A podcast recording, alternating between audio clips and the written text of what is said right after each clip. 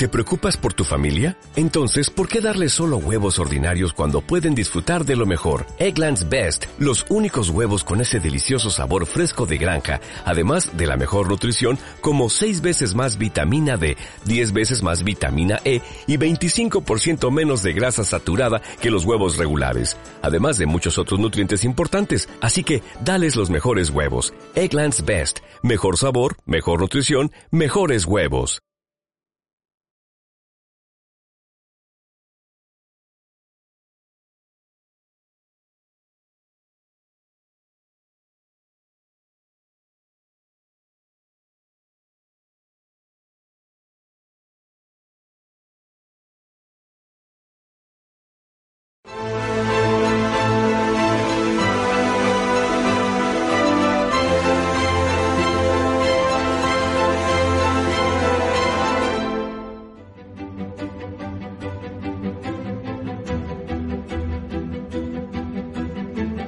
Energy Traders Consulting es un grupo empresarial dedicado a la consultoría energética. Nuestros clientes son todo tipo de empresas y entidades públicas que se planteen el ahorro energético. Nos encargamos de la implementación de su proyecto de eficiencia energética Realizamos una primera auditoría de las instalaciones y para conocer su estado actual y obtener una visión general de la situación integral. La gestión energética es el arma perfecta para mejorar la competitividad de su empresa, para reducir sus gastos y mejorar sus balances. No se trata de un coste, sino de un ahorro. Además, la legislación va a exigir a las instalaciones de cierto tamaño que designen un gestor energético, entre cuyas funciones estará realizar un seguimiento de los consumos, llevar a cabo una contabilidad energética y elaborar programas de mejora de la eficiencia energética de las instalaciones. Nosotros monitorizamos su instalación en remoto y llevaremos a cabo un seguimiento que le permitirá cumplir tanto con sus objetivos de eficiencia energética como con los compromisos en materia de regulación. Nuestro servicio de externalización le proporciona un técnico especializado que se dedica a asesorarle permanentemente en todo lo relativo a la gestión energética de sus instalaciones. Nuestro departamento jurídico le mantendrá al día de todos los cambios normativos y se encargará de gestionar todas las reclamaciones energéticas que sean necesarias.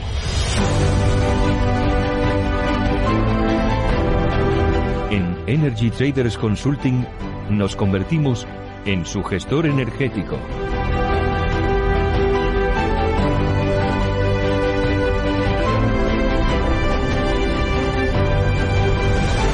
Energy Traders Consulting. Ahorro que suma.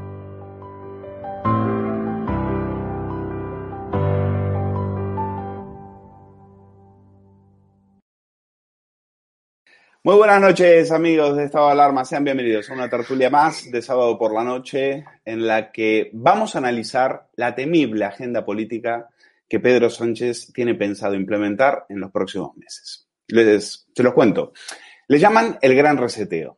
Y ya les adelanto que no fue diseñada ni por Sánchez ni por su vicesátrapa Iglesias, sino por instancias mucho más poderosas, mucho más influyentes. Es una agenda que pretende convertirnos en una masa sumisa, débil, miedosa, manipulable.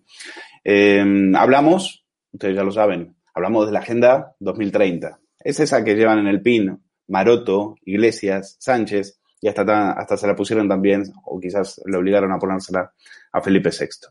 Ahora, no se engañen, Sánchez es solo un pelele a las órdenes de una plutocracia planetaria. El objetivo, liquidar los estados-nación, sustituirlos por los organismos supranacionales, destruir la argamasa social. Eso es la familia, la familia que ustedes no van a poder reunir en Navidad imponiendo la ideología de género, la inmigración descontrolada y eliminando la libertad de pensamiento bajo un pensamiento obligatorio que no admita disidentes. Y para eso van a contar con la ayuda inestimable de sus terminales mediáticas bien untadas, bien engrasadas con dinero público, es decir, con dinero nuestro. Y hablando de inmigración descontrolada, tenemos que pasar por Canarias.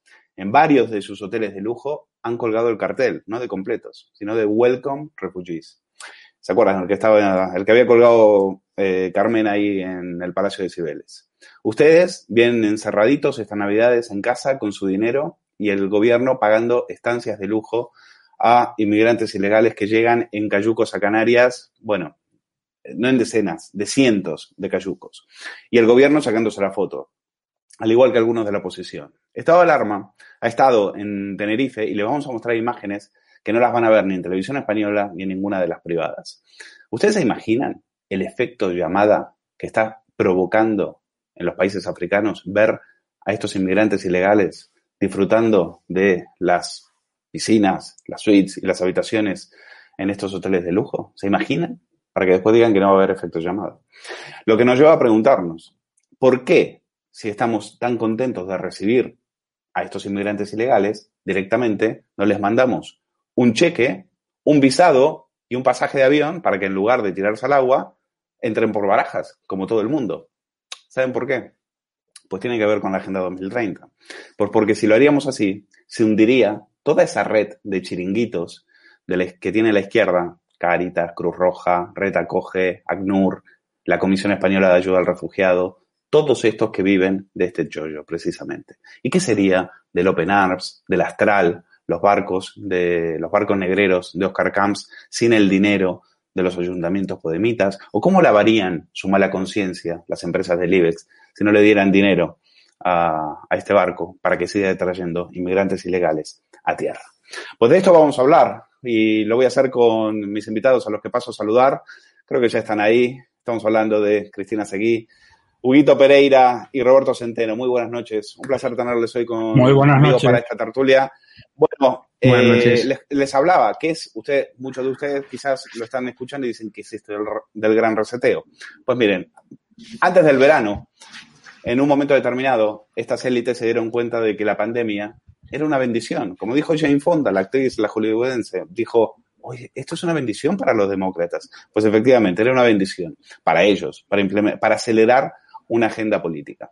Eh, vamos a escuchar, por ejemplo, vamos a escuchar al primer ministro de Canadá, a Justin Trudeau, que es eh, como Sánchez, pero al cuadrado, eh, diciendo precisamente, hay que aprovechar este momento para acelerar la agenda política. This pandemic has provided an opportunity for a reset. This is our chance to accelerate our pre-pandemic efforts to reimagine economic systems that actually address global challenges like extreme poverty, inequality, and climate change. Bueno, ese es Justin Trudeau. Y dirán, bueno, ¿a quién le importa? No, no, es que para las mismas fechas, Pedro Sánchez estaba diciendo exactamente lo mismo. Pedro Sánchez daba por finalizada la pandemia, así nos ha ido después con la segunda ola, pero anunciaba y decía, esto es un momento perfecto, aprovechemos la pandemia. Sí, sí, que hubo muchos muertos, ya lo sabemos, pero aprovechemos la pandemia y aceleremos la agenda que tenemos ahí con eh, mi amigo el vicesátrapa, con Iglesias y con los del Banco Mundial, el FMI, etc. Escuchan a, a Sánchez.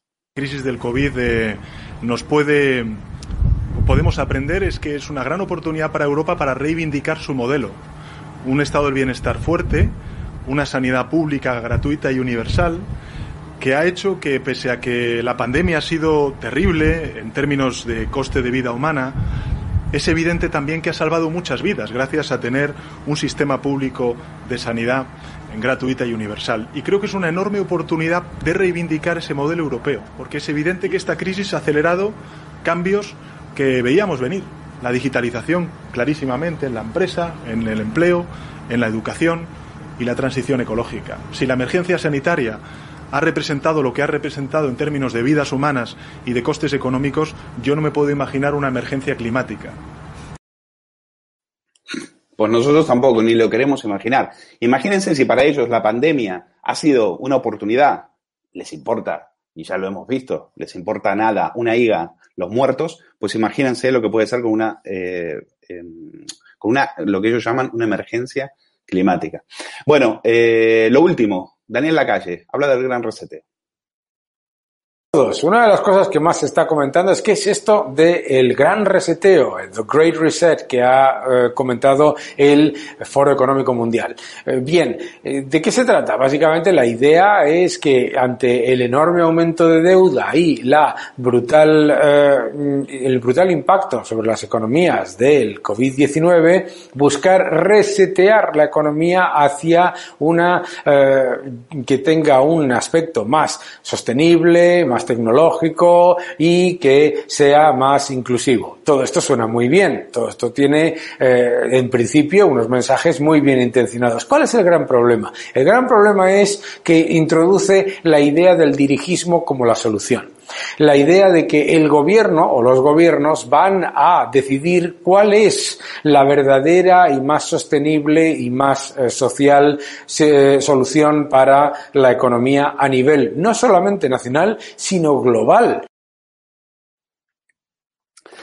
No solo a nivel local, sino a nivel global. Y quien sabe muy bien de esto y nos va a dar muchísimos más detalles y va a entrar a fondo en la cuestión es Roberto Centeno. Roberto, ¿qué hay detrás de todo eso. Tú, lo, tú este plan lo conoces muy bien y esto se, se eh, piensa implementar a partir del año que viene, más, eh, más exactamente dicen que a partir de enero. ¿En qué consiste esto, Roberto? Bueno, vamos a ver, esto surgió en el Foro Económico de Davos, ¿eh? donde las personas que realmente lo manejan, que son los presidentes de las grandes tecnológicas norteamericanas, tienen algunas personas eh, eh, de, digamos, de figurón, como el príncipe Carlos de Inglaterra y el Papa, ¿eh? el Papa Francisco, pero de una manera muy resumida, porque quiero entrar en, en lo que hace efecto, en el efecto que está teniendo ya sobre España. Es decir, cuáles son las medidas que han tomado este par de enemigos de España y de traidores que son el izquierdista radical señor Sánchez y el comunista bolivariano Iglesias. Bien, de una manera muy resumida. Primero, lo que quieren, eh, para que tengan ustedes la idea muy clara, es despojar a, las, a, los individuos, a las familias, despojarlas de todo su dinero. De tal manera, de tal manera que eh, eh, bueno, ¿cómo lo piensan hacer? A través de subidas de impuestos y a través de exacciones de todo tipo ¿eh? y de incautaciones de todo tipo. Las familias no tendrán dinero y todo lo que tendrán será alquilado. Con lo cual, según los partidarios de este gran reseteo, van a ser mucho más felices. O sea, primera cosa que tienen que tener en cuenta ustedes son que les van a subir los impuestos brutalmente hasta dejarles sin nada. En segundo lugar, van a desaparecer el mundo lo van a, regir unas pocas naciones, no han dicho cuáles, ¿eh? y todas las demás van a desaparecer los estados-nación van a desaparecer totalmente. Es decir, España dejará de ser un país para convertirse, no se sabe muy bien en qué, pero a las órdenes de una plutocracia mundial. Eh, tercero, tercero, quieren una reasignación de, la gente en el mundo y para ello prevén movilizar mil millones, señores, mil millones de personas que van a invadir desde los países subdesarrollados, van a invadir Europa y América del Norte. ¿Mm? Bueno, América del Norte, quiero decir, al norte del Río Grande. Eso es lo que esta gente pretende con este gran reseteo. Bien, esta, hay, mucho más que decir, pero no, mm, con estas tres ideas ya pueden ver ustedes por dónde va esta gente, eh, esta, esta gente que la verdad es que nunca se había llegado a eh, pensar en algo tan verdaderamente perverso, canalla y demoníaco. ¿eh? Porque no les he dicho, pero es obvio, aquí se impone el totalitarismo absoluto, el pensamiento único y desaparece totalmente la libertad.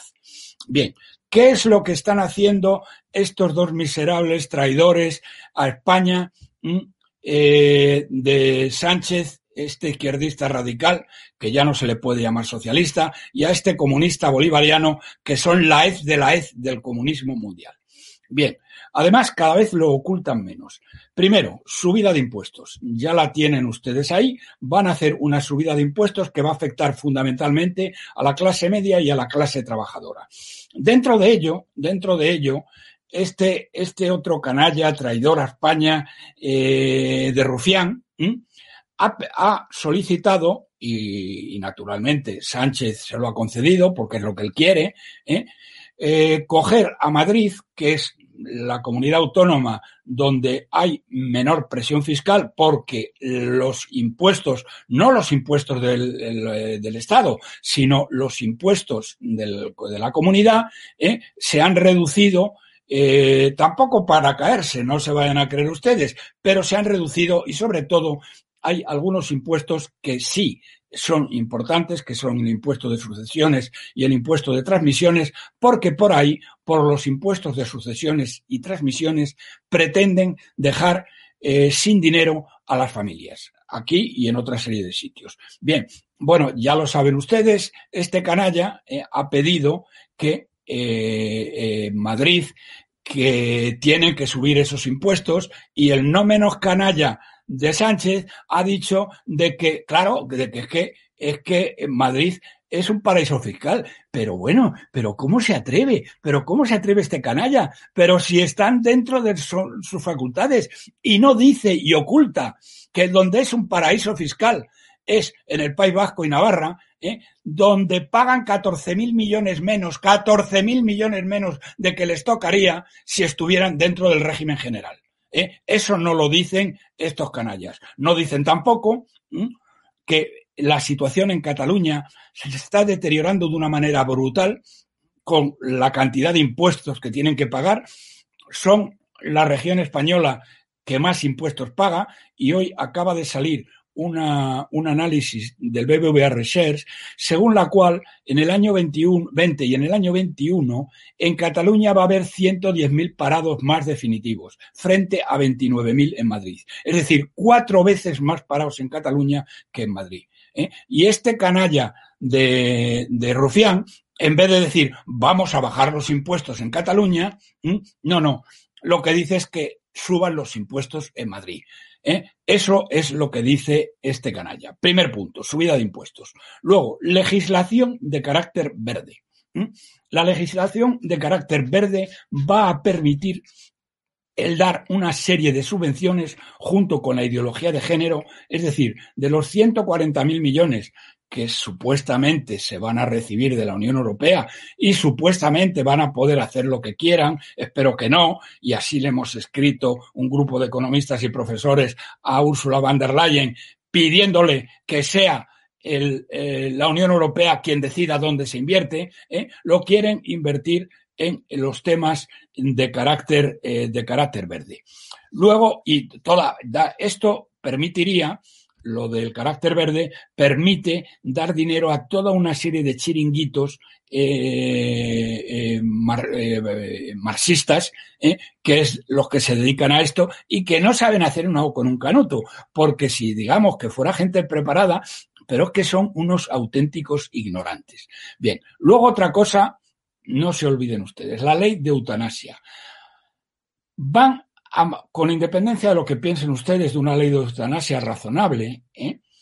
es que estos tíos van a matar a gente a mansalva. Van a matar a gente a mansalva. Acuérdense lo que les digo. Lo que piensan hacer es que toda la gente de una cierta edad o con toda una serie de problemas que tengan, que lo que le ofrezca la seguridad, la, la sanidad eh, de la seguridad social sea cuidados paliativos y que ellos se encargan en liquidarlo.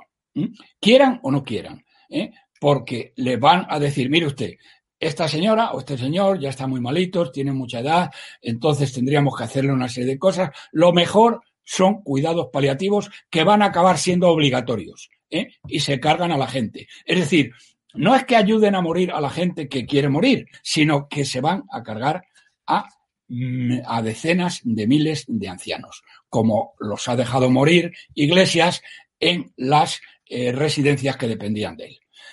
Roberto, te interrumpo aquí paramos aquí un poquito. Te quiero, eh, que tengo que seguir hablando con eh, Cristina Seguí, con Hugo Pereira. Y tengo que comentar un tema porque entre lo que estás diciendo hay un tema muy importante. Claro que la eutanasia es importante. De hecho, ellos, eh, la salud reproductiva es una de sus agendas más importantes.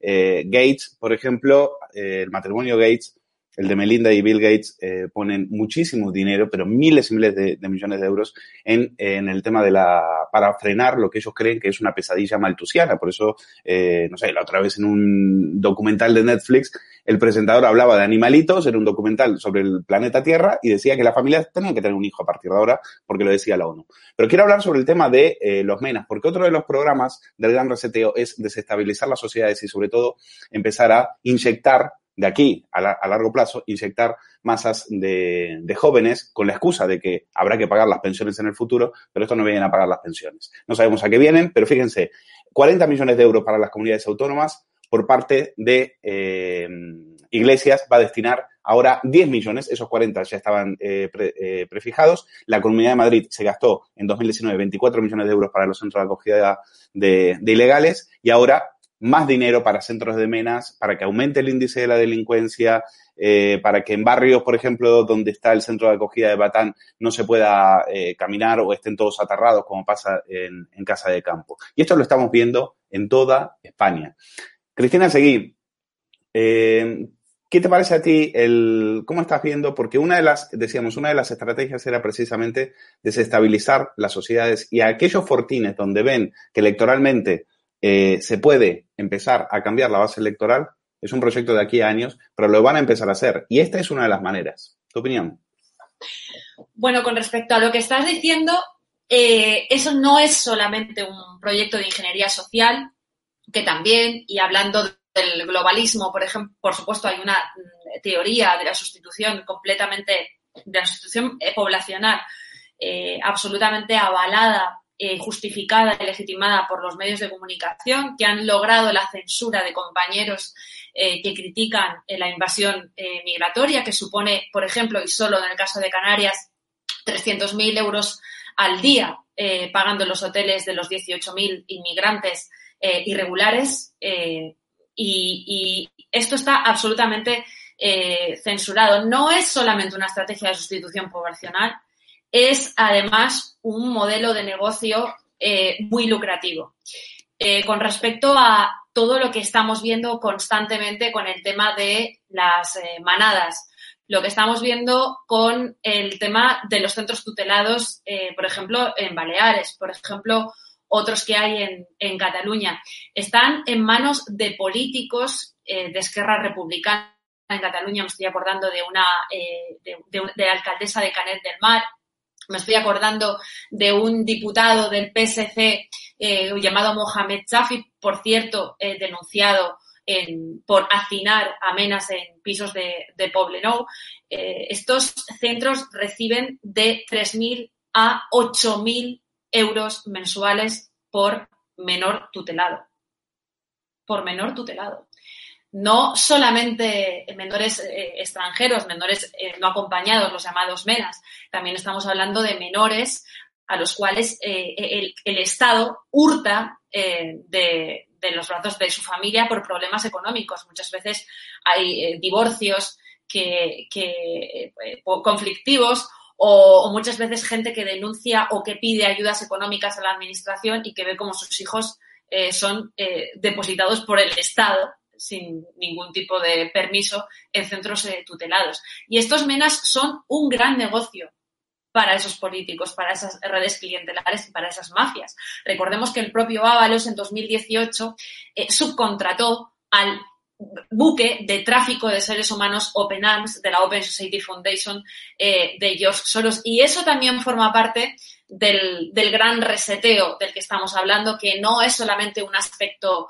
económico, el gran reseteo es el renacimiento de la población mundial al nuevo modelo globalista, un modelo de ingeniería social, eh, es la obediencia debida a la gran multinacional de la que estaba hablando hace un momento Roberto, el, el, gran capital para el cual ahora trabaja la ultraizquierda, los mal llamados anticapitalistas, que han olvidado de repente sus sueños proletarios y se han puesto a trabajar para, para Bill Gates, para los Rockefeller, para Soros, eh, y que desde ahora decidirán no solamente cuántos inmigrantes irregulares tenemos que eh, recoger y tenemos que financiar, sino cuáles deben ser las relaciones interpersonales, con quién nos debemos acostar, eh, cómo debe funcionar nuestro sistema judicial.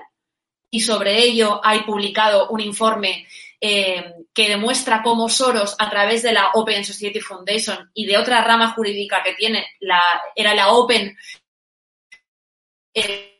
Justice Initiative, eh, ha comprado, controla ya a 12 de los 100 jueces del Tribunal Europeo de Derechos Humanos y quien lo dude, nosotros no nos regimos por las emociones, sino por los datos. Esto está en una investigación que llevó a cabo el Centro Europeo para el Derecho y la Justicia, que está publicado en, en Internet, se puede ver perfectamente, cómo controla nuestros jueces usando el feminismo mediante eso que Carmen Calvo y que Dolores Delgado llaman moldear a los jueces en perspectiva eh, de género, aquel que quiera prosperar en la carrera judicial, aquel que quiera prosperar o contratar con la administración pública debe de contratar a asesoras para asegurarse de que no hay brechas de, género en las empresas.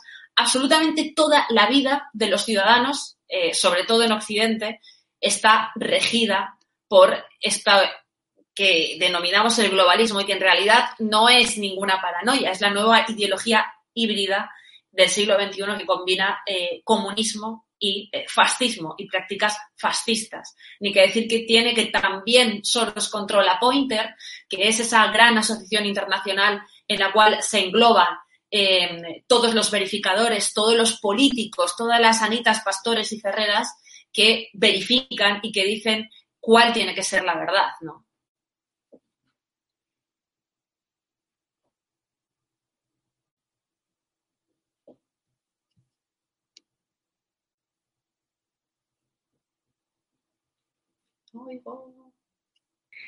No se te escucha, eh, Luis. Tienes el micro muteado. No. Estabas ahí. Perdón. Decía, lluvia de millones de euros eh, en ese chiringuito, Chris, eh, financiado por Google, financiado por Facebook, financiado por, por la Open Society y financiado por el matrimonio Gates. Precisamente, y, ahí está también Clara Jiménez con su maldito bulo. Em, quiero que escuchen, porque estamos hablando de millones de euros para la eh, prensa palmera que defiende la verdad oficial, millones de euros para eh, ilegales, lo vamos a ver ahora en Canarias, para alojarlos en, hoteles de lujo, millones de euros para menas y millones de euros para también para cuidar a los ocupas, que forman otra parte de este eh, paisaje y un capítulo importante de esta agenda. ¿Y cómo no lo van a defender si incluso hasta los tertulianos que hay en televisión defienden la ocupación. Así, así es muy difícil. Escuchen a Ramón Sin. Que, la, que hay un tipo de ocupación que va a seguir siendo apoyada por muchos sectores, que es la ocupación romántica de edificios, de lugares, y se dedican luego a hacer eh, un centro cultural, a, convivir con los vecinos, a, tener allí teatro, a tener una escuela de música. Yo creo que eso mm, va a seguir siendo eh, bien visto eh, por muchos de nosotros. O sea, pero por ahí lo tienes, Hugo. Eh, una ocupación romántica, le llaman. Yo invito también, si quieren, realmente a que también a que le ocupen la casa a y formen un centro cultural o una especie de, no sé, para hacer talleres de masturbación, talleres sexuales para niños de 10 años, etcétera. Es decir, eh, defendiendo con todo el papo la ocupación. A mí me da igual que sea para un centro cultural, etcétera. Eso es una propiedad privada. Y el día que aquí abolimos la propiedad privada, pues esto ya es el, el acabose. No, no nos falta mucho, es parte también de esta, de esta agenda. Hugo Pereira, tu opinión. Bueno, pues como bien comentabais, eh, como bien comentó Roberto Centeno, Cristina Seguí, estamos ante el nuevo orden mundial, ¿no? Que tiene por objetivo, bueno, pues prácticamente ya consolidarse en ese año 2030, ¿no? Que esa llamada Agenda 2030, que es la que, bueno, pues la que muchos eh, persiguen, ¿no? Eh, George Soros, para que la gente que no lo conozca, ¿no? aunque ya hablamos mucho en esto alarma, también en, otros canales de televisión eh, y en otros medios independientes, ¿no? que aún tienen cierto, cierta independencia, bueno, pues George Soros, para que la gente lo entienda, es una persona que está ansiosa de poder. Le da igual la ideología, le da igual todo, está ansiosa de poder, ¿no? Y en España ha encontrado pues una persona que es igual que él, se llama Pedro Sánchez, ¿no? Es una persona que también está ansiosa del poder, que le da igual la ideología, le da igual mentir hoy y hacer la otra cosa mañana, es decir, le da exactamente igual, ¿no? Ese es eh, el tema. Entonces, claro, ¿cuál es el objetivo de esta nueva gobernanza mundial? En donde, bueno, pues evidentemente el, el obviar la propiedad privada, como estábamos viendo, ¿no? Porque esto al final es gente, es gente que está o sea, que son satélites, ¿no? Que está a favor, que está creando, que está siendo partícipe de este nuevo orden mundial, ¿no? Que están intentando imponer, aprovechando también, por cierto, la crisis del coronavirus, pues evidentemente esto es lo que hay, ¿no? Una, una serie de personas eh, que dirigen desde una élite mundial, una serie de personas sin ideología, repito, que dirigen desde la élite mundial, bueno, pues gobiernos débiles como los de Pedro Sánchez. Y ese es el objetivo, generar gobiernos débiles, dividir a la sociedad. O sea, eso es evidente, ¿no? Para, para desmembrar, para desestabilizar una sociedad, pues hay que dividirla, hay que generar crispación, ¿no? Y luego también, bueno, pues usar estos gobiernos débiles, como, eh, como es el caso de España, para poder imponer sus cuestiones. Pedro Sánchez está falto de poder, al igual que George Soros. George Soros, pues ya tiene evidentemente poder económico, tiene mucho dinero, ¿no? Es uno de los mm, grandes millonarios del mundo, ¿no? Lo que le hace falta, lo que quiere es poder político. Y justamente con su fundación, ¿no? Con el Open Society Foundation, pues lo que está haciendo, pues es eh, aunar múltiples fundaciones, aunar también eh, múltiples lobbies para poder condicionar los gobiernos mundiales, ¿no? Esto es lo que hay, ¿no?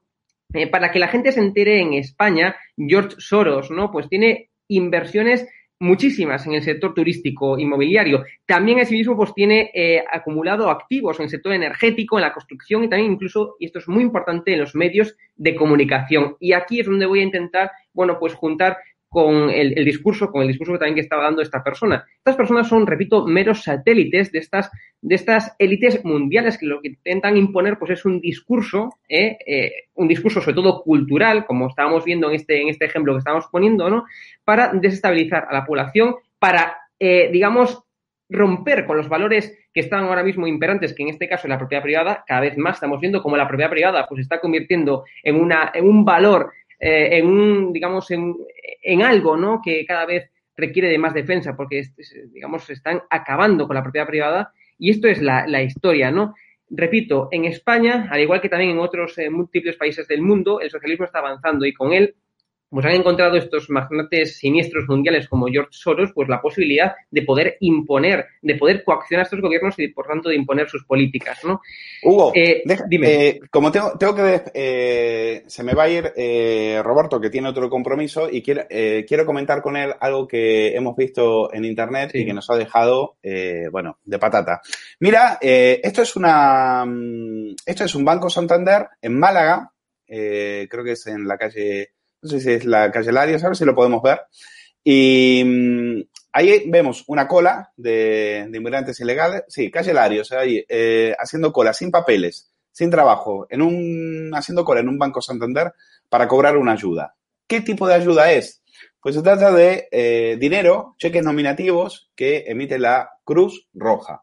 Dinero que en este momento, en una situación, en una situación, insistimos, en la cual miles de españoles siguen esperando cobrar suerte, miles de españoles por el atasco no pueden seguir cobrando eh, o están a la espera de poder cobrar el paro y no saben qué van a comer o qué les van a llevar de comer eh, a sus hijos para Navidad. Y aquí los señores sin problema, la Cruz Roja, cheques nominativos a estos señores que acaban de llegar en, eh, en Patera. A mí me parece que es eh, un auténtico despropósito. Eh, Roberto Centeno, explícanos qué es lo que está pasando. Bueno, vamos a ver. Eh, lo que está pasando es bastante obvio y voy a dar, y creo que nadie lo ha dado todavía, hemos hecho un cálculo, mm, un grupo de economistas independientes, de lo que le cuestan a España, lo que le cuestan a España los inmigrantes.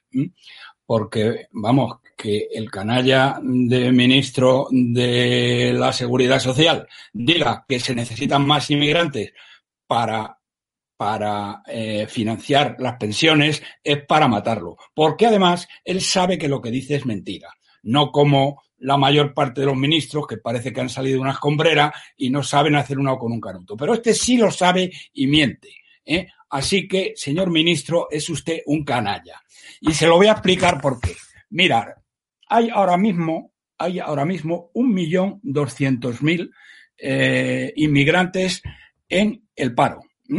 Era gente que estaba trabajando, que ha perdido el empleo y hay cuatro millones, cuatro millones, señoras y señores, que no está trabajando. Saben ustedes, eh, voy a resumirlo como corresponde aquí, pero en cualquier día, si quieres, dedicamos un apartado eh, especial al tema. Cuatro millones. Tenemos cinco millones doscientos mil que están cobrando y que no aportan nada al PIB.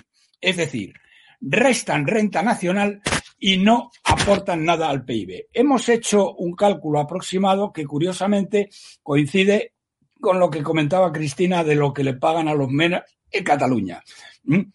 Esta gente, bien hemos estimado que consume aproximadamente, con todas las subvenciones de todo tipo, la que ha señalado aquí del Banco de Santander, de la Cruz Roja eh, y todas otra serie de subvenciones, las que da la Comunidad de Madrid, las que da la Generalitat, las que dan unos y otros por distintos conceptos.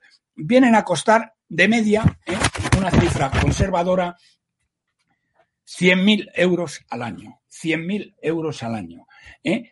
Tenemos de ellos 5.200 en esta situación, que insisto, no aportan nada, no aportan nada, señor ministro, no aportan nada al PIB, porque hay 5.200.000 que no aportan nada al PIB ¿eh? y consumen renta nacional. En total, 52.000 millones de euros. Es decir, que dejémonos de decir que si les dan un cheque de no sé qué, o les dan 90.000 eh, euros al año, o no sé qué, no sé cuánto. No, no, no, no, no, no. 56.000 millones de euros nos cuestan esto.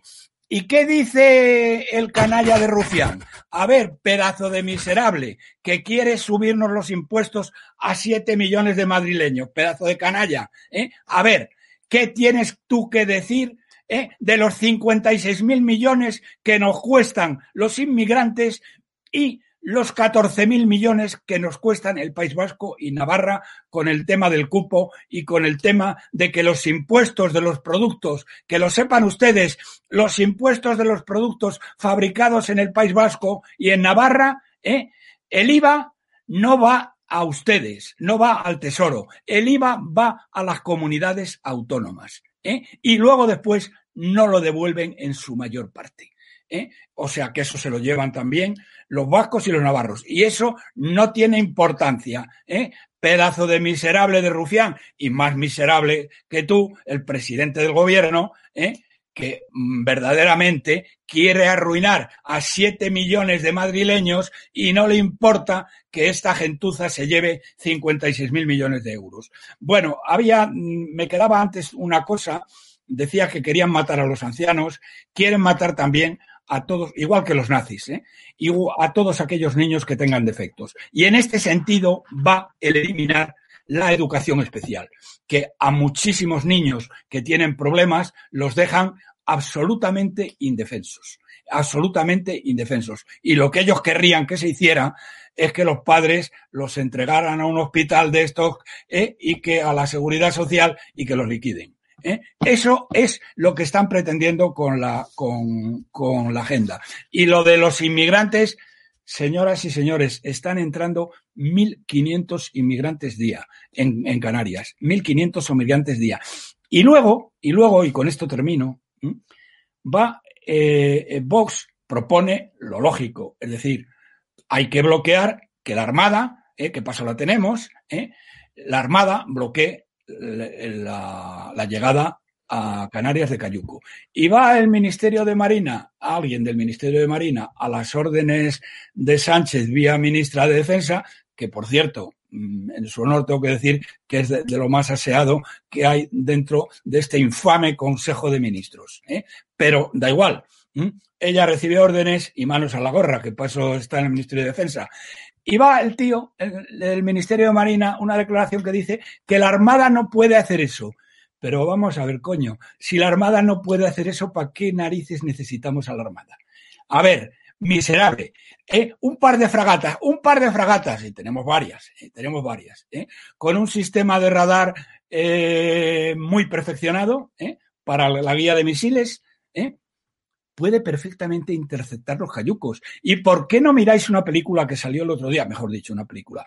Un reportaje que salió el otro día en Australia, donde eh, no eran cayucos, era un barco de tipo Penarms, ¿eh? de los de Soros. Sí, negreros. De los de Soros. Bueno, pues dos, dos patrulleras, ni siquiera corbetas, dos patrulleras de la Guardia Costera australiana, ¿eh? cogieron el barco, lo pararon, mandaron un equipo, un equipo de asalto a bordo, detuvieron a los, eh, a los tripulantes que fueron a la cárcel directamente, cogieron a los, a los que estaban en el barco, los inmigrantes, los devolvieron a su país de origen y el barco se lo llevaron para desguazarlo. Roberto. Y dice, y dice el Ministerio de Marina que no pueden frenar. De verdadera vergüenza. Pero ¿cómo no verdad- lo van a poder frenar si, los, si estaban persiguiendo a los inmigrantes, si estaban utilizando los barcos de la Armada para ir a rescatar a los cayucos que se iban a miles de kilómetros? que les hace, les hace, bueno, como decía de esto Santiago Abascal, que les hacen de transportistas de los de los cayucos. Es increíble, porque además es sencillísimo. ¿eh? Un grupo de asalto, eh, vamos, un grupo de asalto, dos o tres soldados, se bajan a la, a la, a la patera, eh, detienen al, a lo- a- al o a los eh, dueños de la patera y al que va conduciendo. Le dan la vuelta a la patera y la vuelven a llevar a su lugar de origen. Y se acabó el problema. Y se acabó el problema. historia. Pero ¿Eh? dices eso y eres un xenófobo, porque para eh, Bueno, si me dice, perdona, si me dice alguien, si me dice alguien eso que ha ocurrido en algunas televisiones de las grandes, ¿eh? me lo he comido con patatas. Tan es así, tan es así que ya no me vuelven a llamar, o casi nunca, muy ocasionalmente. La última Donde vez- sí te vamos a llamar es aquí, Roberto. Muchísimas gracias por estar hoy, esta noche con nosotros. Gracias Y vamos a hablar de. Estuvo eh, Javier Negre precisamente en Canarias, justo a- eh, junto a Raúl el Murciano. Bueno, lo que van a ver ahora es impresionante. Resulta que en Tenerife ha habido una, una manifestación porque los canarios están aterrados por lo que están viendo, es decir, están convirtiendo un paraíso del turismo, porque ellos viven del turismo, no viven de otra cosa, viven del turismo, mal que le pese a, a nuestro ministro de Consumo, al comunista Garzón, y lo están convirtiendo en un campo de refugiados. Salen a hacer una, una caravana en protesta y entonces Negre pasa por uno de esos hoteles donde están alojados estos, estos ilegales, con, con nuestro dinero, por supuesto. Hoteles, hoteles, por cierto, que son, no todos, pero algunos, se están lucrando de todo este negocio del tráfico de personas. Con nuestro dinero. Miren lo que pasó.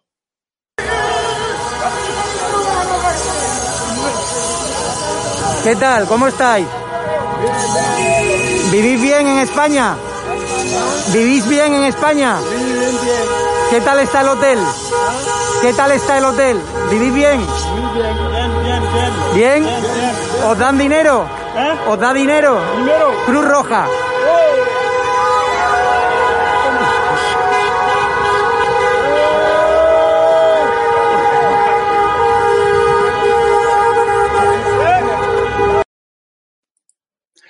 Bueno, es impresionante. ¿Qué ocurre después? Que se le acerca uno de seguridad y le empieza a grabar a él. Le empieza a grabar a él. Y Negre, por supuesto, los achanta. Negre le dice, pero ¿qué haces grabándome a mí? ¿Qué haces grabándome a mí? Deberías estar grabándole a ellos. Claro, el tío es un mandado. Pero insistimos, esto es lo que se está viendo en Canarias, porque ahora le vamos a explicar. Esas lonas verdes están en todos los hoteles precisamente para que la gente no vea lo que está pasando dentro. Lo que está pasando dentro es que esta gente está ahí eh, a todo lujo, mantenida con nuestro dinero, mientras los españoles, arruinados, no saben qué hacer para llegar a fin de mes. Y esto es lo que pasa. ¿Eh? ¿Usted viene a coartarme mi derecho a la libertad de prensa? Sí, grabándome.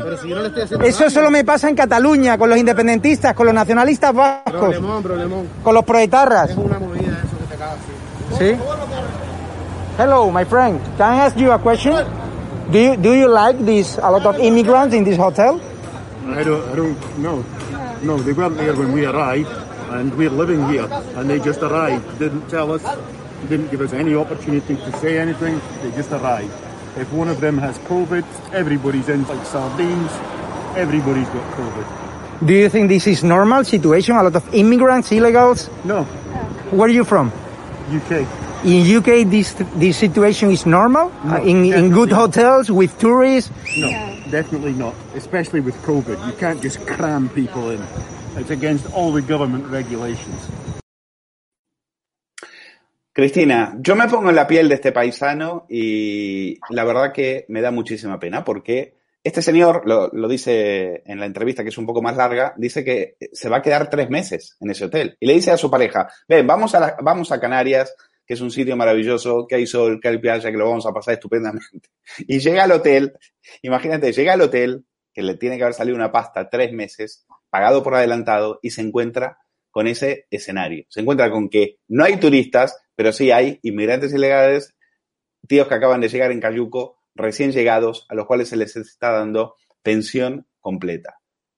Cristina, yo no entiendo nada. A ver si tú me lo explicas. Bueno, lo primero es, eh, yo creo que habría, que habría que hacer la radiografía de lo que hemos visto, ¿no? Algo muy distinto a lo que nos eh, dicen nuestros políticos, ¿no? Gente huyendo de guerras, es absolutamente mentira, de zonas de conflicto, es absolutamente mentira. Se ha pervertido la definición de lo que es un eh, refugiado. Eh, yo recuerdo un vídeo que tuiteé hace una semana o menos en la que Mónica Oltra cuando llegaron los tres barquitos a Valencia en 2018, desfilando con 630 inmigrantes, con 600 periodistas internacionales para cada inmigrante, haciendo un fotocall eh, con tres barcos de tráfico de seres humanos. Eso no se puede, o sea, eso no se ve, es que es una cosa absoluta, es, es, delincuencia internacional. ¿De acuerdo? Eh, yo recuerdo como ella reconocía que llegaban mujeres violadas en ese, en ese barco. Y de 600 inmigrantes llegaban 58 mujeres.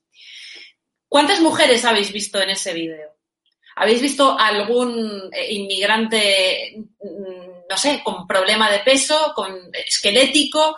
Eh, lo que nos están diciendo los policías nacionales y la Guardia Civil que atiende a esas personas es que es gente que llega tatuada, que es gente que llega... Eh, hay delincuentes eh, en el norte de África, como hay delincuentes en España y hay delincuentes en todas partes, y están llegando auténticos delincuentes eh, a este país. A mí me da mucho más pena los canarios que tienen que aguantar todo esto. Y que viven allí. Y sobre todo, me parece alucinante la impunidad con las, lo, con lo, con lo cual las mafias endógenas y las mafias internacionales están actuando eh, en toda esta situación y cómo están ganando dinero. Yo tengo un juicio en abril en el que voy como acusada porque estoy demandada por el capitán eh, negrero de tráfico de personas, Oscar Camps, el, el capitán del, del, Open Arms, que no tiene licencia para, eh, para ir a aguas internacionales y que, sin embargo, acude a los puntos de recogida donde los Albija Boys, que es la mafia eh, libia más famosa, más conocida y que más dinero gana con todo esto, em, les dice dónde tienen que acudir y dónde tienen que recoger a, a esas personas para llegar hasta aquí. Es un barco que tiene dos imputaciones eh, por la Fiscalía de Ragusa en Italia. Es un barco por el cual el, el, las Fuerzas Armadas ya han calificado de, eh, de, buque de tráfico de seres humanos, de buque de mafia internacional. Cristina, mm, es que hablas de Camps. Camps, los que lo conocen bien, sí. lo único que busca es protagonismo. Y Camps llegó con una mano atrás y otra adelante a Lesbos y, eh, y dijo, oye, aquí el negocio de las ONGs es, es que te forras. Y tenía 15.000 euros y en lugar de poner una empresa para lo que sea, se montó una ONG. Y entonces, claro, veía que llegaban pateras a Lesbos eh, una tras otra y dijo, venga, vamos a, vamos a rescatarlas. Y vio un negocio fabuloso y amasó una fortuna. Hoy cuenta con tres barcos, con el Open Arms, con el Astral, el pesquero Golfo Azurro, eh, y tienen presupuestos por millones de euros. Y el Open Arms, que le se, se, le caía a, peda a, a, pedazos, hizo un crowdfunding y recogió más de 600.000 euros. Y de vuelta al agua.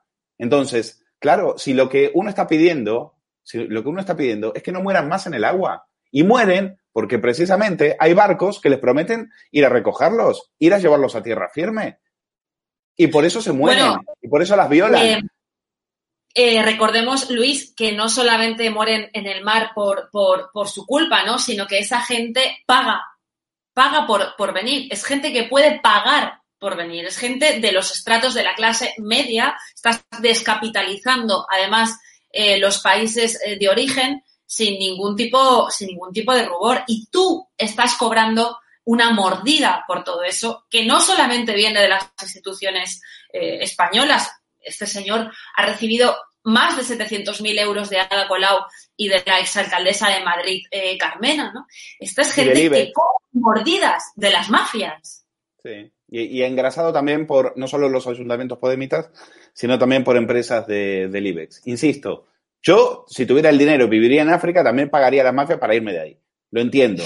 Pero entonces, que sean mucho más, que sean mucho más honestos. En lugar de pagarle al Open Arms para que se tiren al agua y se ahoguen, porque eh, Oscar Camps vuelve a tierra, pero los que se hunden, los que se ahogan en el mar, esos ya no van a volver. Entonces, mm. nuestra propuesta es mucho más segura, hacer seguras las fronteras precisamente para que esta gente deje de morir. O sea, tú pones ahí tres barcos, tres fragatas de la Armada y yo te puedo asegurar que ya no se tiran al agua. Y si quieren, que lo hagan más honesto, dejen directamente que les manden los pasajes por avión y que entren por barajas. Si, los que, si, les si les van a abrir los brazos y le van a poner hoteles de lujo, pero no les digan que se tiren al mar. Entonces, que dejen de ser hipócritas y que dejen de ser cínicos. ¿Qué pasa? Que si harían eso, el chiringuito, el negocio, el chollo de la inmigración ilegal, se les, eh, se les vendría abajo. Por eso no lo hacen. Mira, quiero que veas eh, las palabras, decía, hablabas de la peligrosidad, efectivamente, son todos hombres.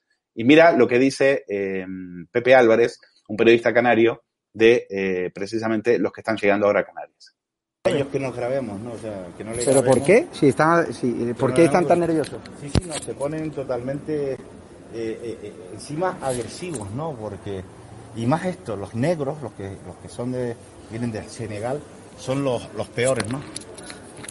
Que pensamos siempre que era la gente que más iba a adaptar, que el magrebí era mucho más complicado, era mucho más... Eh, mucho más agresivo, no, estos al final son los que te, si los ves, si los miras, te dicen algo, te, te da una impotencia increíble, ¿no? Porque estás en tu tierra, ¿no? Y no es cuestión de odiar al extranjero. Es cuestión que uno está acostumbrado siempre a que el extranjero que viene a esta tierra, nosotros lo tratamos con amabilidad porque hemos nacido con ellos. O sea, Canarias ha nacido con, con, los extranjeros, ¿no? Bueno, eh, hay que ver el reportaje de estado de alarma porque es impresionante que habiendo una televisión canaria que les debe costar unos 50 millones de euros al año, para lo único que fueron es para tomarle fotos o para tomar imágenes de los políticos de Vox que habían ido ahí a juntar, eh, a convocar esa manifestación para hacer una especie de caravana. Ahora, estas imágenes, esto no lo van a ver. Las lonas verdes cubriendo las habitaciones, decía un vecino también en el reportaje, no, es que también tuvieron que poner lonas porque los, los inmigrantes, los ilegales, eh, les decían cosas a la gente que estaba ahí en la piscina eh, disfrutando y demás. Yo creo que no. Yo, con respecto al vecino, no. Yo creo que las lonas están ahí precisamente porque no quieren, les da una vergüenza eh, lo que están haciendo con estos seres humanos y no quieren que se vea precisamente el negocio que tienen ahí. De hecho, aparecía después de estas imágenes una chica de la Cruz Roja diciendo, oye, ¿ustedes qué están haciendo ahí grabando? Ah, y cuando la iban a grabar a ella decía, a mí no me grabes. Hugo Pereira, ¿qué, sensación te queda? Bueno, esto verdaderamente es una inmoralidad por dos factores diferentes, ¿no? Yo el otro día, hace una semana, hablaba con una mujer que vive en los cristianos, ¿no? Que lleva a su hija, que está estudiando en secundaria, a un colegio de, de, los cristianos, ¿no? Y cada vez que pasa su hija por un puente para llegar a la zona del colegio, tiene que soportar las miradas de inmigrantes, miradas, ya sabéis a las que me refiero, ¿no? Eh, que le hacen a todo tipo de mujeres al pasar y me decía la, madre de esta, de esta chica, ¿no? Que repito, que va en secundaria, eh, que, lo que, que lo que hay, que lo que ocurre, que lo que pasa y que lo que intentan ocultar es que hay un auténtico problema de seguridad pero no solamente en Canarias, sino que también en muchas otras partes de España en donde la inmigración está creciendo, ¿no? Sin ir más lejos, eh, denunciaba el propio Vox, ¿no? El partido, denunciaba que eh, en, el, en el centro de acogida de Batán la delincuencia, la inseguridad creció un 611%. 611%. Eh, lo que estamos viendo es que está habiendo un auténtico problema de seguridad, pero no solamente eso, sino que lo que conlleva la inmigración ilegal pues son eh, tres casuísticas, tres factores claves que, a modo de ver, demuestran la inmoralidad, la miseria ¿no? de esta lacra social que es lo que denomino yo. En primer lugar, lo que hay que comprender es que los recursos en economía son ilimitados. Esta es la máxima número uno. Los recursos son ilimitados. Entonces, si se le da a una persona, no se le puede dar a otra. Es decir, esto es muy sencillo de entender y que parece que muchos socialcomunistas pues no comprenden. Normal que no lo comprendan. Ellos creen que el dinero sale de los árboles, ¿no? Si no, no se comprende muchas de las cuestiones que hacen, ¿no? Estamos en una crisis eh, derivada por el coronavirus, eh, estamos en una crisis de liquidez. ¿Por qué? Porque la economía se ha paralizado por decreto gubernamental. Repito, estamos en una crisis de liquidez. Lo que hace falta, por tanto, es liquidez, ¿no? Su propio nombre lo indica. Bueno, pues entonces, evidentemente, destinamos perdón, dinero para eh, cubrir las necesidades, los gastos que conlleva tener multitud. Cuando digo multitud me refiero a que cada día cada día en Canarias pueden entrar perfectamente entre 500 y 1000 inmigrantes nuevos. Entre 500 y 1000 inmigrantes nuevos. Es una exageración, ¿no? Esto es a lo que me refiero cuando hablo de que hay que destinar recursos, ¿no? Es una auténtica barbaridad, ¿no? Eh, y para finalizar, eh, rápido, para concluir mi intervención, eh, tengo que comentar tres, tres factores, tres casuísticas que están dando lugar a este, a este problema y que, repito, demuestran la miseria moral, la, digamos, la, la miseria de todo tipo, ¿no? Eh, que conlleva la inmigración ilegal. Dale, rápido que quiero ir a lo de sí, casado. Tres, factores, tres titulares, y lo termino, para que la gente comprenda qué es lo que está pasando, ¿no?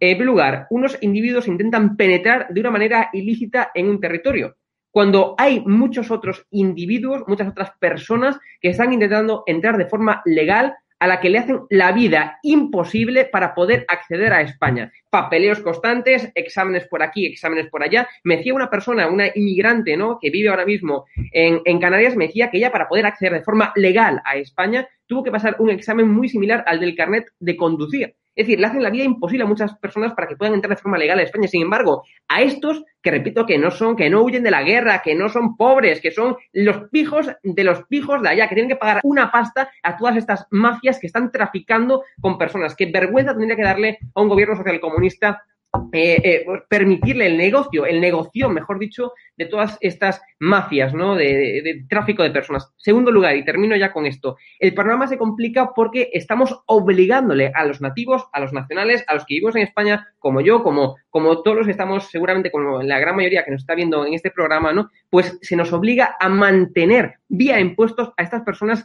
que no vienen a España a integrarse, que no vienen a España a trabajar. Repito, hay un problema de integración brutal en España, todas estas personas que, repito, que vienen aquí eh, para vivir la vida loca. ¿Entiendes? Para vivir la vida loca. Entonces, no vienen a integrarse y ni tampoco vienen a trabajar. Eso no está en sus planes. Lo que hay, repito, es una discriminación de los inmigrantes legales se están discriminando a aquellos que intentan entrar de forma legal y, por tanto, al darles más facilidades a las personas que entran de forma ilegal, se está haciendo ese efecto llamada. Es una aberración y es una miseria que solamente, y conste a términos sí o sí, solamente, eh, eh, digamos, está hecho para poder llevar a cabo ese plan, ese nuevo orden mundial que consiste en incrementar el número de votantes, porque estas personas en su día llegarán a votar y llegarán a incrementarse y llegarán a ser futuros votantes de estas fuerzas, que están, esas fuerzas políticas, que hoy Podemos en este caso, que están permitiendo esta entrada de una forma ilícita. Bueno, una de las cuestiones fundamentales que hay en el tema del gran reseteo, como decíamos, era, es el de la ideología de género. Y lo que nos preocupa es que uno de los partidos de la oposición, pues eh, cada vez tiene un discurso más calcado al de, de, la ideología de género, o quizás siempre lo ha tenido y lo había disimulado, que, eh, que, lo puede tener el PSOE, lo puede tener Podemos. Hablamos del Partido Popular de Pablo Casado. Y Pablo Casado, el Día Internacional de la Violencia de Género, juntó, se juntó con varias mujeres de, del Partido Popular, dirigentes del Partido Popular, y eh, hizo con Ana Pastor Julián una especie de meeting, de reunioncita, en la cual eh, dijeron algunas cosas, pero cuidado porque lo que van a escuchar es un discurso que perfectamente podría estar en boca de Irene Montero, en boca de Adriana Lastra, en boca de Carmen Calvo. Esto es el Partido Popular hablando de ideología de género. Atención. Tenemos un problema que sigue habiendo una cultura machista en la sociedad. Y erradicar eso es lo más complicado. Y hay cosas que no se eliminan con dinero, solo con dinero. Por eso, educación, educación, educación y libertad, libertad y libertad fueron asesinadas por, hombres que no eran hombres, eran animales.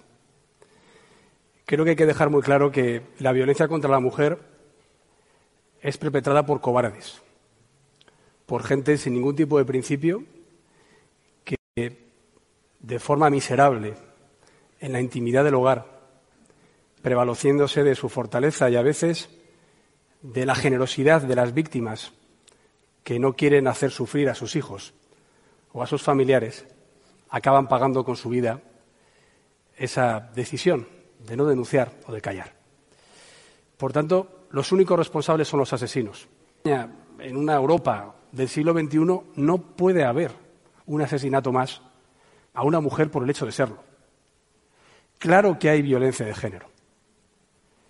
Y las medidas que tengamos contra esa lacra social son compatibles con las que se tomen para otro tipo de violencia, como la violencia doméstica que sufren ancianos, que sufren niños, pero hay violencia contra la mujer por el hecho de serlo. Hay violencia contra la mujer por el hecho de serlo. Veían ahí un titular del diario.es, es decir, del digital de Nacho Escolar, eufórico, diciendo por fin, bien, Pablo Casado, poniendo eh, verde, eh, bueno, poniendo de los nervios al sector más duro, a los de la ultraderecha y, y demás. Y ustedes dirán, bueno, este es el Pablo Casado con barba que se quiere quedar con los escaños de Ciudadanos. No, no, el Pablo Casado del 2019 también decía cosas como esta. Hemos sido el primer partido de España en lanzar una ley contra la violencia de género en el 2004. Luego se aprobó unos meses después, pero la redactamos nosotros.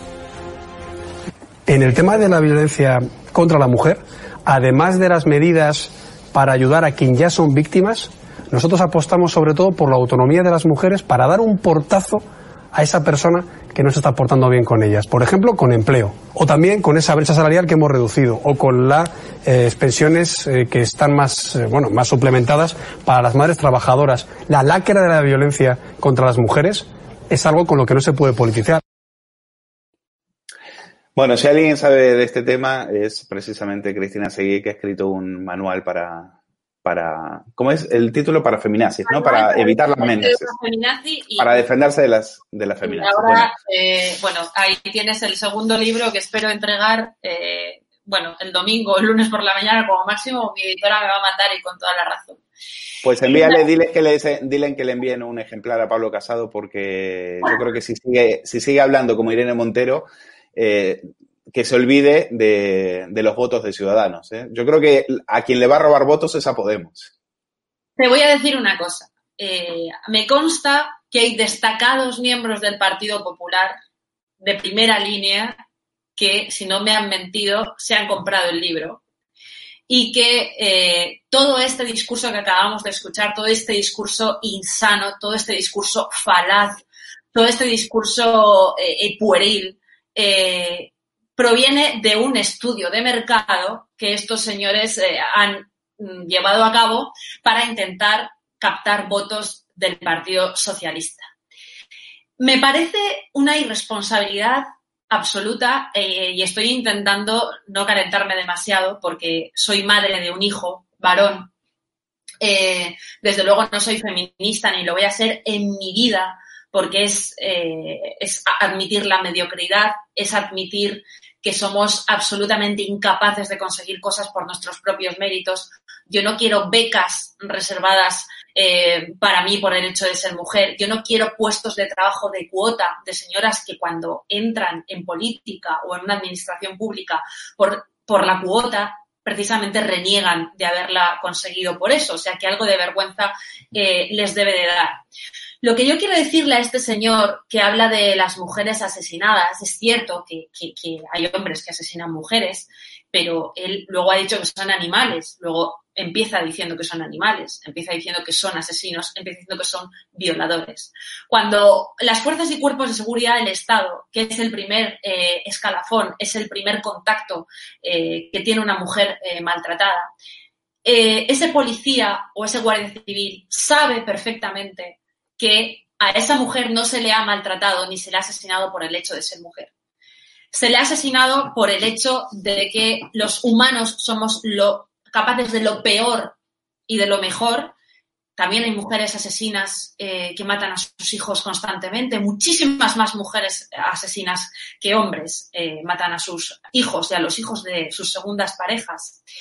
Em, en este país hay 300, de 300 a 320 niños al año secuestrados por uno de sus progenitores, según fuentes del Ministerio del Interior, me lo sé muy bien porque estoy haciendo el segundo libro, y del convenio de la Haya, van de un 73 a un 92% eh, los casos en los que son las madres las que secuestran a los hijos y que eh, se llevan a los niños y que sus padres o no los vuelven a ver nunca más o pasan cuatro, cinco, siete o diez años hasta que esto es posible. Mujeres que se llevan a sus hijos al extranjero, mujeres que hacen negocio como las eh, miserables y las criminales de infancia libre, que asesoran al actual gobierno para eh, sus políticas, sus legislaciones, sus, sus, políticas de protección a la infancia y de ayuda a la mujer y nadie ha, pedido perdón.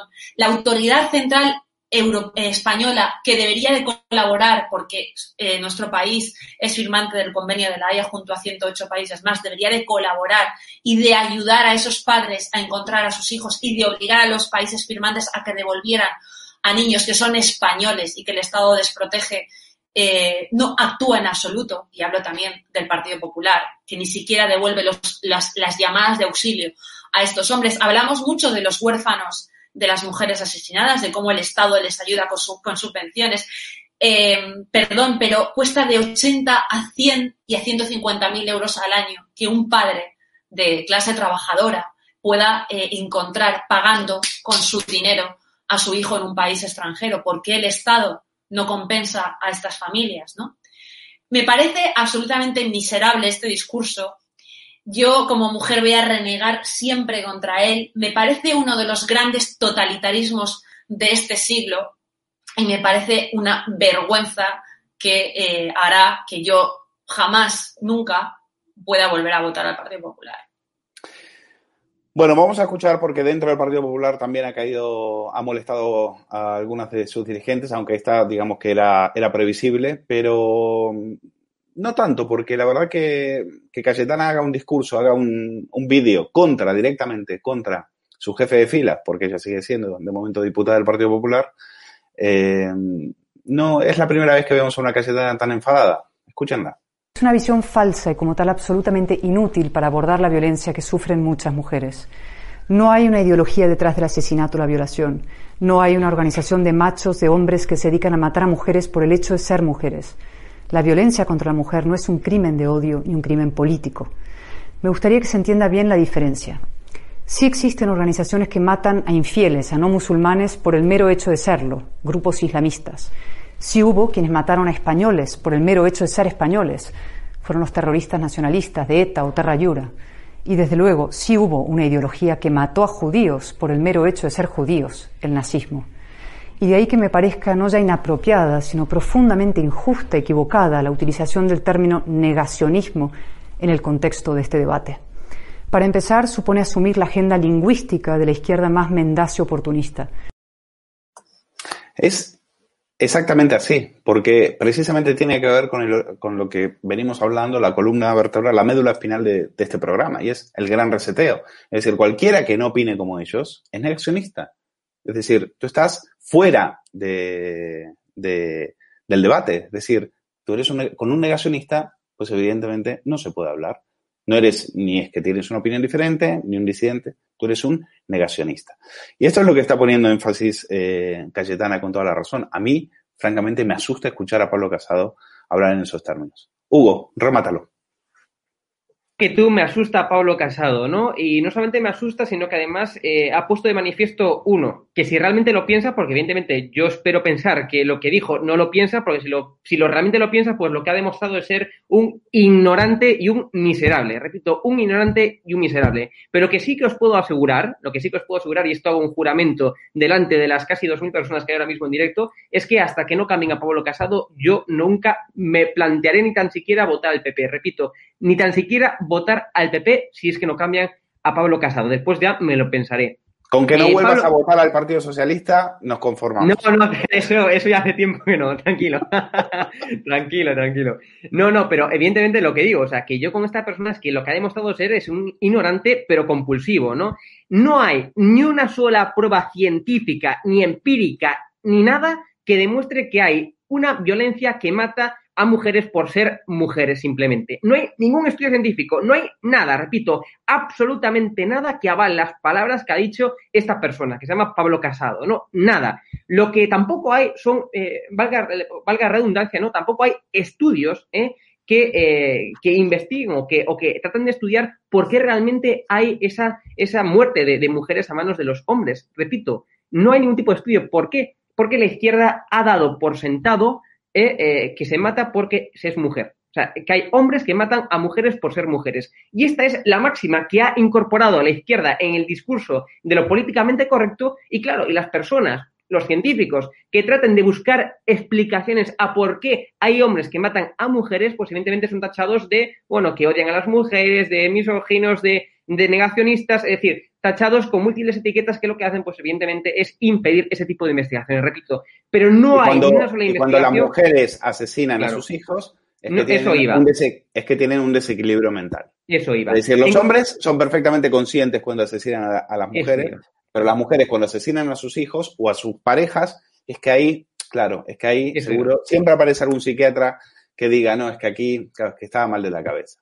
Publicaba, publicaba justamente Luis eh, esta misma semana en esta alarma un vídeo que verdaderamente se volvió bastante viral, ¿no? Tiene ahora mismo treinta y pico mil visitas, en donde decía claramente eh, varias cuestiones, ¿no? Uno, la izquierda toda la vida de forma histórica necesitó algo para generar conflicto y para montar sus chinguitos. En el caso de antaño, pues eran evidentemente las clases sociales, cuando se dio, cuando vieron, ¿no? Que el capitalismo, bueno, pues lo que hacía era sacar a pobres de la pobreza, ¿no? Es decir, dar trabajo a las personas. Y por tanto, la población mundial nunca ha sido tan rica como lo es actualmente, gracias al capitalismo. Nunca había habido tantas personas fuera de la pobreza como actualmente, repito, como actualmente, a pesar de que la izquierda engaña, dice cuestiones que son completamente mentiras y falsas, ¿no? O sea, nunca hubo tan pocos pobres como lo hay actualmente gracias al capitalismo. Bueno, pues cuando vio que evidentemente esa lucha de clases pues ya no servía, ¿no? Pues tuvieron que inventar otra nueva fractura social. En este caso es la fractura de hombres-mujeres. El feminismo es la guerra de los hombres contra las mujeres, algo que no existe y que es el fantasma de la izquierda para generar chiringuitos y para generar, por tanto, eh, adeptos, ¿no? Y votantes en este caso, ¿no? Eh, lo com- comentaba en ese vídeo también, ¿no? Que en España, entre el año 2016 y el año 2019, los feminicidios crecieron un 102%. 102%. ¿Ustedes han visto en alguna televisión comentar esto? ¿Cuántas mujeres matan a sus hijos cada año y no sale nada en ningún medio de comunicación? Nada. Nada de nada, ¿no? Esto es lo que hay. Lo verás. Segundo, claro. Remátamelo, eh, me queda un minuto. Termino. Luego, hay estudios múltiples. Uno de ellos en Estados Unidos, en donde se estudió a 430 mujeres maltratadas y se ha determinado que en el 52% de esos casos eh, es la mujer quien dio el primer golpe. Quien dio el primer golpe frente a ese 40 43% que eran los hombres quienes daban el primer golpe. ¿Verdaderamente esto es la guerra de los hombres contra las mujeres? O sea, verdaderamente es eso. Y luego, termino ya con esto, sí, también hay múltiples estudios que dicen que las parejas homosexuales y las parejas lesbianas hay exactamente la misma violencia que las parejas heterosexuales. Esto no es la guerra de los hombres contra las mujeres, esto es la guerra de la ignorancia de la izquierda frente a la racionalidad de los que no eh, compramos ese discurso lleno de mentiras y lleno de falsedades como lo que intenta vender la izquierda para montar sus chiringuitos.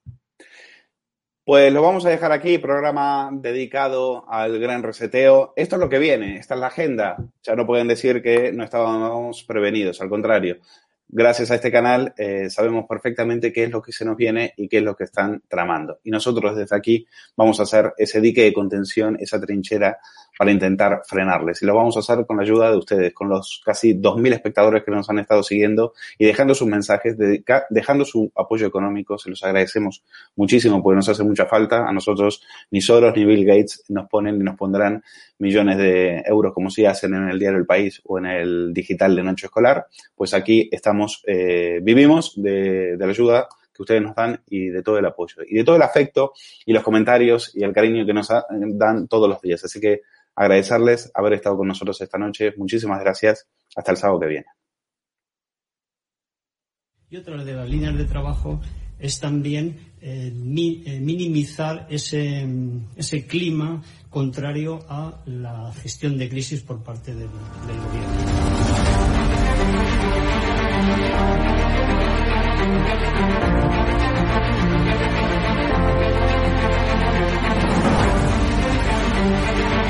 a garantizar, como digo, de inmediato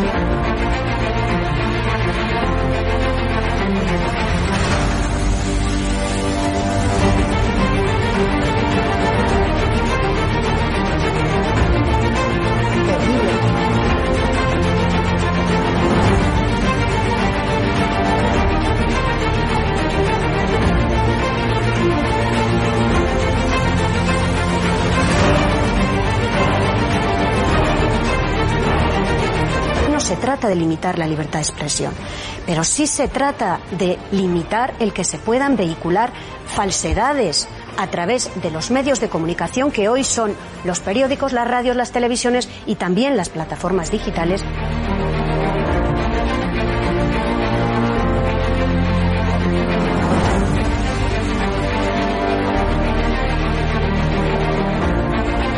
Cuando los comunistas han tenido éxito en momentos de en momentos de crisis.